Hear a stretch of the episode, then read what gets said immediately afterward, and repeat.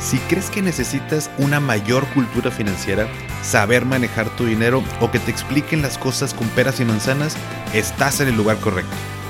¿Qué tal familia? Yo soy Paco Montoya y esto es Finanzas y Café, el podcast donde hablaremos de las finanzas más importantes, las tuyas. Sin más, comenzamos.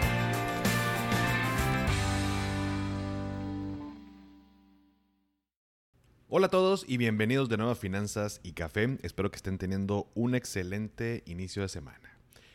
Y el día de hoy te quiero platicar sobre algunas similitudes y diferencias entre los fondos de inversión versus los ETFs. Como ya lo hemos platicado, la diversificación al momento de invertir pues es muy importante ya que pues de esta manera como normalmente lo escuchamos no ponemos los huevos en una sola canasta. Es decir, no ponemos todo nuestro dinero en una sola empresa, sino que adquirimos acciones de varias por si alguna le va mal. Tenemos otras más dentro de nuestro portafolio que nos ayudarán a mitigar ese riesgo. Imagina lo siguiente. Bueno, no sin antes darle un traguito aquí al café, pero imagina lo siguiente. Mm. Te mandan a comprar las cosas para hacer una carne asada, ¿no? Y nunca has hecho una sabes que tienes que comprar carne, pero pues faltan varias cosas, ¿no? Eh, y pues vas, vas a la carnicería, agarras una canasta y vas echando las cosas que necesitas. La carne, las tortillas, salchichas, queso, aguacate, etcétera, ¿no? Pero ahora imagina que llegas y en vez de quebrarte la cabeza para saber qué comprar, ves en los congeladores un paquete que dice para la carnita asada. ¿no? En ese paquete ya viene todo el kit necesario para hacerla alguien más se preocupó, analizó justo lo que se necesita para que sea una buena carne asada y lo empaquetó para que solamente tú llegues y lo compres. Bueno, pues esos son los fondos de inversión y los ETFs, ¿no? Es una de las características que tienen en común. Cuando uno invierte en alguno de ellos, está invirtiendo en una cajita donde hay varias acciones, eh, varios bonos, dependiendo, ya sea de un sector o de un país. Por lo tanto, al adquirir una de estas cajitas con un conjunto de acciones, estamos diversificando ya que invertimos en todas ellas al mismo tiempo. Pero ¿cuáles son algunas similitudes y diferencias entre los fondos de inversión y los ETFs? Bueno, pues quédate en este episodio porque vamos a comenzar a platicar de cada una de ellas. Primero que nada, ¿cuáles son algunas similitudes? Número uno, como ya lo mencionamos, es que pues, son un paquete de acciones, puede ser un paquete de bonos también, eh, hablando eh, bonos gubernamentales, eh, corporativos, etcétera. Pero al comprar una de estas cajitas que contiene diferentes acciones, pues uno compra todas ellas en ese momento. Ya lo hemos platicado y por eso no, no me meto más a fondo en este asunto. Pero digamos que ya hay quien se encarga de empaquetar este conjunto de activos, vamos a llamarle así, y ya después de este conjunto de activos uno invierte o compra esta cajita e inmediatamente pues estás comprando todo lo que contiene esa cajita, que es una de las cosas padres de todos estos eh, fondos de inversión y ETFs. Punto número dos. Otra similitud es que pues ambos tienen un administrador, ¿no? Tanto los fondos de inversión como los ETFs. Es decir, una empresa que su función pues es revisar y monitorear que todo vaya conforme al objetivo para el que fue creado hay distintos eh, fondos, distintos ETFs eh, e y cada uno tiene un objetivo eh, pues diferente, ¿no? Y esta información pues también la podemos encontrar sin duda en, las páginas tanto de los administradores o por ahí en internet inclusive es muy sencillo encontrar, no sé, si por ejemplo me dan el ejemplo de algún ETF que replique el índice del S&P 500, bueno, pues puedo encontrar la información de específicamente ese ETF. Punto número 3 en ambos existen estos fondos indizados o ETFs indizados, es decir, que replican el índice, por ejemplo, de un país, como puede ser el S&P 500, como puede ser el IPC aquí en México, entre otros. Eh, también existen de sectores, es decir, que estos fondos o estos ETFs invierten en un sector en particular, em, de materias primas, por ejemplo, eh, y están también los fondos activos y los de renta fija. Hay de todos tipos, pero tanto fondos de inversión como ETFs también tienen esta o comparten esta característica en común, que pueden ser indizados de sectores, de materias primas, eh, pueden ser fondos activos, que recordemos cuando hablamos de un fondo activo es que imaginemos esta eh, situación donde una empresa se encarga de crear este fondo, pero hay una personita que, valga la redundancia, activamente está monitoreando y moviendo, invirtiendo, ahí este, eh, estando al tanto del fondo para que cumpla con su objetivo. Y finalmente, cuarto punto, pues en ambos podrás ganar por el aumento en el valor del título. Esta misma cajita, este mismo conjunto, este mismo paquetito, cuando yo adquiero un paquetito de esos, bueno, pues imaginemos que yo lo adquiero, yo invierto en él y vale 10 dólares. Y el día de mañana, este, este fondo o este ETF aumenta su valor por el desempeño de, las empresas en las que se está invirtiendo y ahora vale 15 dólares. Entonces, esa ganancia de 10 a 15, esos 5 dólares de diferencia, pues es mi, es mi ganancia, ¿no? Eh, al menos si decido retirar el dinero. Si no recordemos, pues es una, es una plusvalía, ¿no?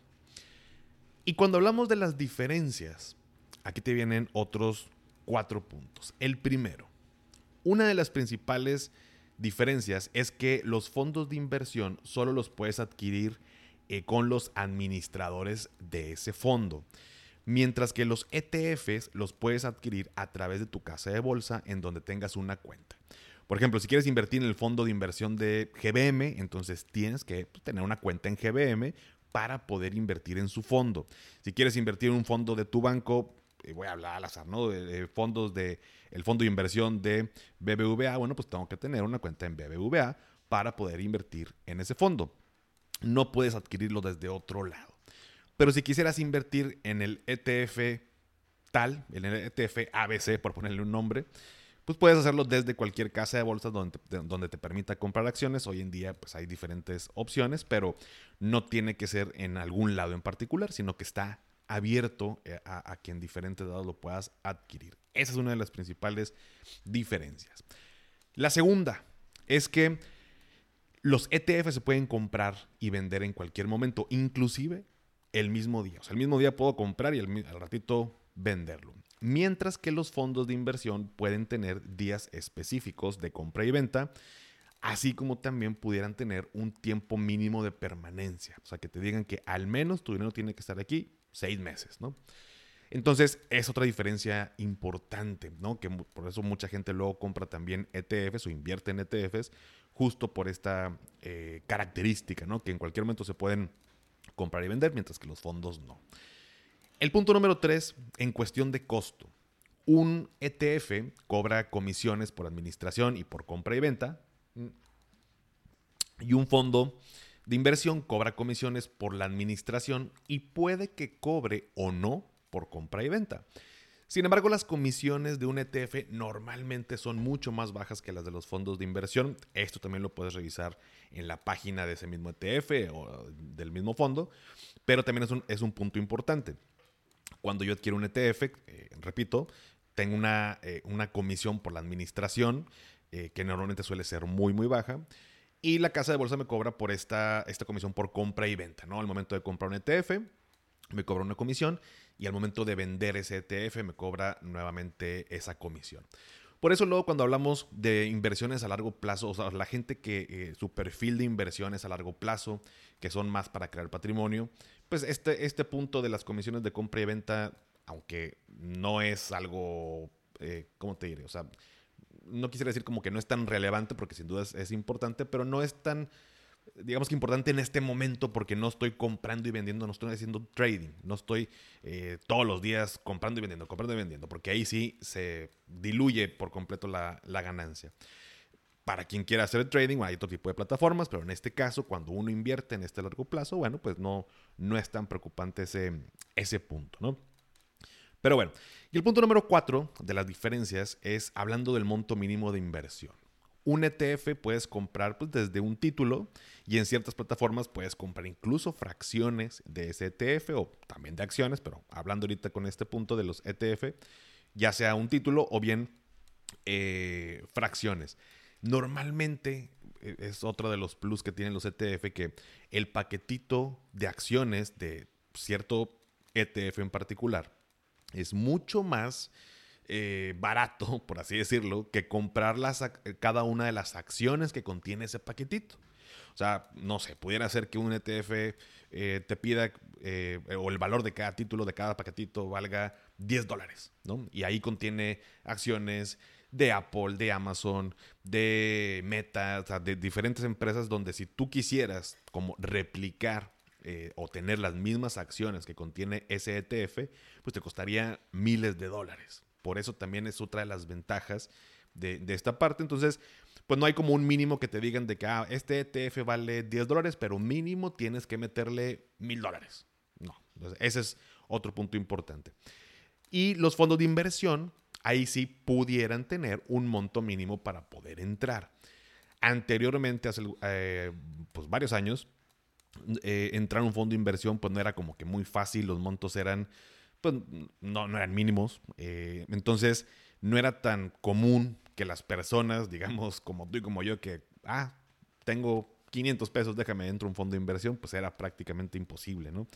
Hoy en día es mucho más sencillo. Eh, por supuesto, tienes que revisar cada uno de los fondos, el, depende del que quieras invertir. Pero hoy en día es mucho más fácil. Hay plataformas donde te permiten invertir eh, montos mínimos, mil pesos, eh, o menos inclusive de los fondos que ellos ofrecen. Entonces, pues es mucho más sencillo hoy en día. Pero es una diferencia importante. Los ETF no te piden un monto mínimo y los fondos pudieran ahí sí pedirte una cantidad mínima, ¿no? Fondos de inversión o ETFs. Eh, si invierto en un fondo de inversión que contiene acciones de la Bolsa Mexicana de Valores, normalmente es un fondo que busca ganarle al índice del país en donde se invierte, en este caso el IPC. Entonces, alguien que quisiera invertir en, ese fondo es porque pues, está buscando eso, ¿no? Aunque te diré que desafortunadamente muchos fondos de inversión pues, no logran este cometido de ganarle al, índice del país que, donde se invierte. Los fondos tienen esta característica de que pueden ser de gestión activa, es decir, hay una persona que activamente está moviéndole ahí para lograr el objetivo de ese fondo, Mientras que cuando hablamos de ETF es una gestión pues, más pasiva, simplemente se crean estas cajitas, estos paquetitos, y no se está buscando ganarle al índice, por ejemplo, como el que te decía el IPC, sino que tratan de replicar su comportamiento. O sea, que suceda, que su, que su desempeño sea similar al índice que están tratando pues, ahí de, replicar. Por eso hoy en día se ha vuelto muy de moda invertir en ETFs que replican, por ejemplo, el índice del SP 500, que es un índice donde considera a las empresas más grandes de Estados Unidos. Por lo tanto, ha demostrado a través del tiempo tener pues un buen desempeño y la gente que invierte en un ETF de este tipo, pues busca replicar ese mismo comportamiento. Ahora, ¿Dónde puedes invertir? Pues ETFs desde cualquier casa de bolsa o plataforma financiera y los fondos eh, pues, directamente de quien los administra. He visto cada vez más plataformas donde te ofrecen tener tu cuenta de débito y ahí fondeas tu cuenta y te dan la opción de manera muy sencilla, tal cual un clic de distancia, de invertir en los fondos que tienen a su disposición. Ya sea que quieras invertir en un fondo o en un ETF, es importante que puedas revisar lo siguiente. Punto número uno, ¿cuál es el objetivo? ¿Cuál es el objetivo que está buscando ese fondo que, eh, o ese ETF? Porque de esta manera también lo vas a poder comparar, analizar, revisar cómo ha, eh, si a través del tiempo eh, se ha cumplido con este objetivo o no. Punto número dos, ¿de qué se compone? O sea, este paquetito es como el ejemplo que te decía al principio. Si te vas, voy a comprar un paquete de carne asada, bueno, pues pudiera, que, pudiera ser, perdón, que hubiera varios paquetes de carne asada y en uno esté más enfocado en pura carne y, costillitas y nada más tortillas y queso y el otro paquete tiene carne pero también tiene salchichas, también tiene eh, ahí espárragos envueltos en tocino que están buenísimos o unos chilitos jalapeños, ya me dio hambre, ¿no? Entonces va a variar los paquetitos, entonces pues tengo que ver, ok, voy a hacer una carne asada, hay dos paquetes diferentes, déjame ver cuál me gusta más, cuál es más acorde a lo que yo estoy buscando porque mis compas son más de de les, gusta estos espárragos, chilitos jalapeños o salchicha para asar. Y, hay gente que nada más dice, no, yo nada más quiero comer carne, ¿no? Y unas quesadillas y listo. Entonces, ¿de qué se compone ese paquetito? ¿Qué acciones eh, tiene dentro del paquete? ¿Qué tipo de bonos? ¿Qué tipo de activos es, es, lo que, de qué se compone, ¿no? Es bien importante. Punto número tres, ¿cuál es el monto mínimo? Eh, ya lo mencionamos, en ETF no es tanto el tema, en fondo de inversión sí. Hoy en día es mucho más fácil, pero sin duda es cuál es el mínimo, porque también pues, yo tengo un presupuesto para invertir, pues tiene que estar acorde a lo que yo pueda eh, disponer en ese momento. Que también otro punto relevante que no lo mencioné, pero es, pues si yo invierto en un fondo de inversión o en un ETF, no te piden o no te obligan a que recurrentemente estés invirtiendo la misma cantidad, ¿no? O sea, es otro tipo de funcionamiento. Yo puedo invertir cierta cantidad y ahí dejarlo, ¿no? Y listo. Ya cuando quiera volver a invertir en ello, em, pues le volvemos a entrar. Que después en otro episodio platicaremos sobre esta parte de, esta estrategia de estar invirtiendo periódicamente. Pero bueno, punto número cuatro, las comisiones que cobra. Sin duda es algo muy importante, eh, pues porque al final del día, pues sí, me van a mostrar un rendimiento, un desempeño, pero a eso hay que restarle pues, las comisiones que cobra el fondo o las comisiones que cobra los eh, o el ETF donde quiero invertir. Punto número 5. Eh, si tiene tiempo de permanencia o no. Esto normalmente lo vamos a encontrar en los fondos de inversión. También es importante. Eh, si vas a largo plazo pues, y te piden permanecer seis meses, pues a lo mejor no es tan relevante. por supuesto, con una adecuada planeación, pues si es un dinero que no voy a requerir en este momento, pues no hay tanto tema. Pero pues bueno, revisa si hay un tiempo de permanencia o no.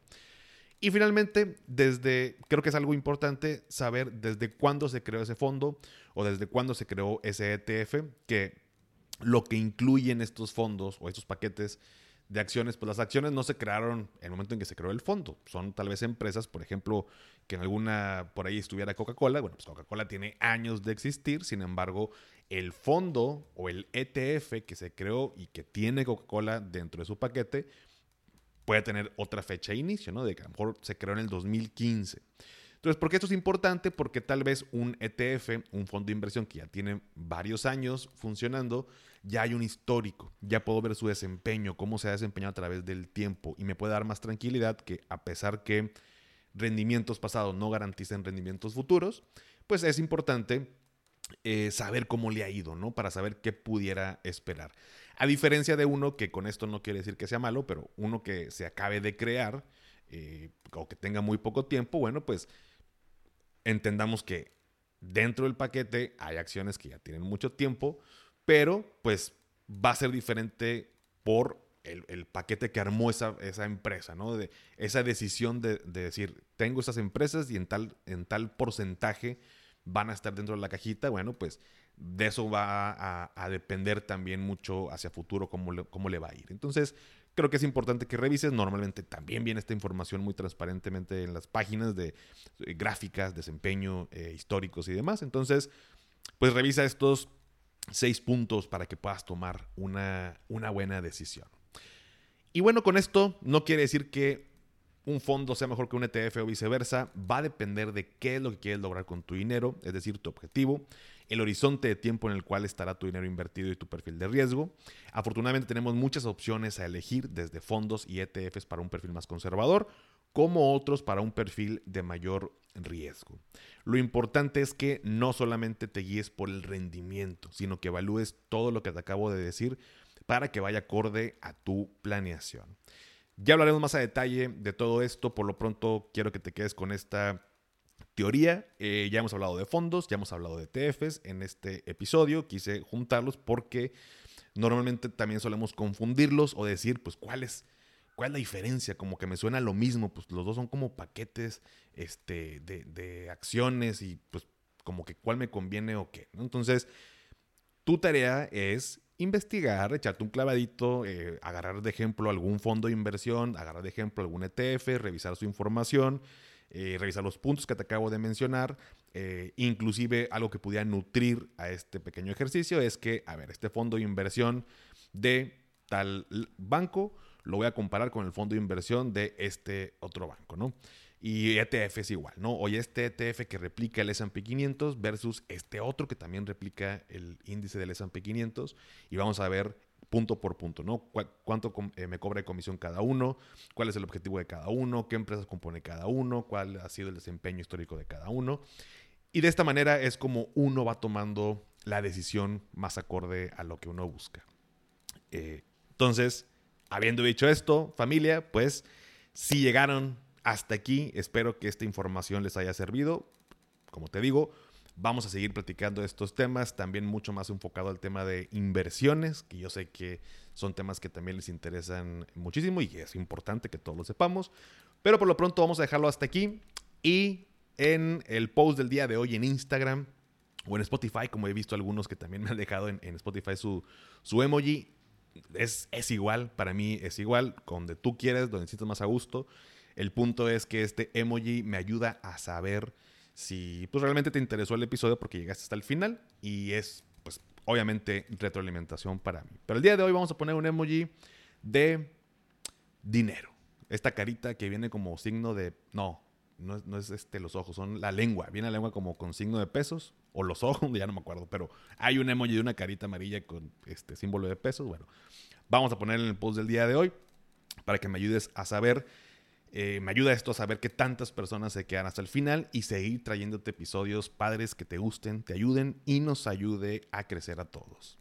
Suscríbete a mi canal de YouTube Finanza y Café, te, eh, te, dejo la liga en la descripción. Y si todavía no has calificado el podcast en Spotify desde la aplicación, me ayudarías muchísimo si me regalas 5 estrellas. Obviamente, solo si te gusta el contenido y esto me ayuda a llegar a más personas. Sígueme en Instagram y en TikTok como arroba finanzas y café. Y también, ya lo sabes, dale seguir en Spotify para que aparezcan los episodios en automático cada lunes. Y antes de despedirme, recuerda, haz lo que te haga feliz, tómate un rico café, te mando un abrazo y espero que tengas un excelente inicio de semana. Hasta pronto.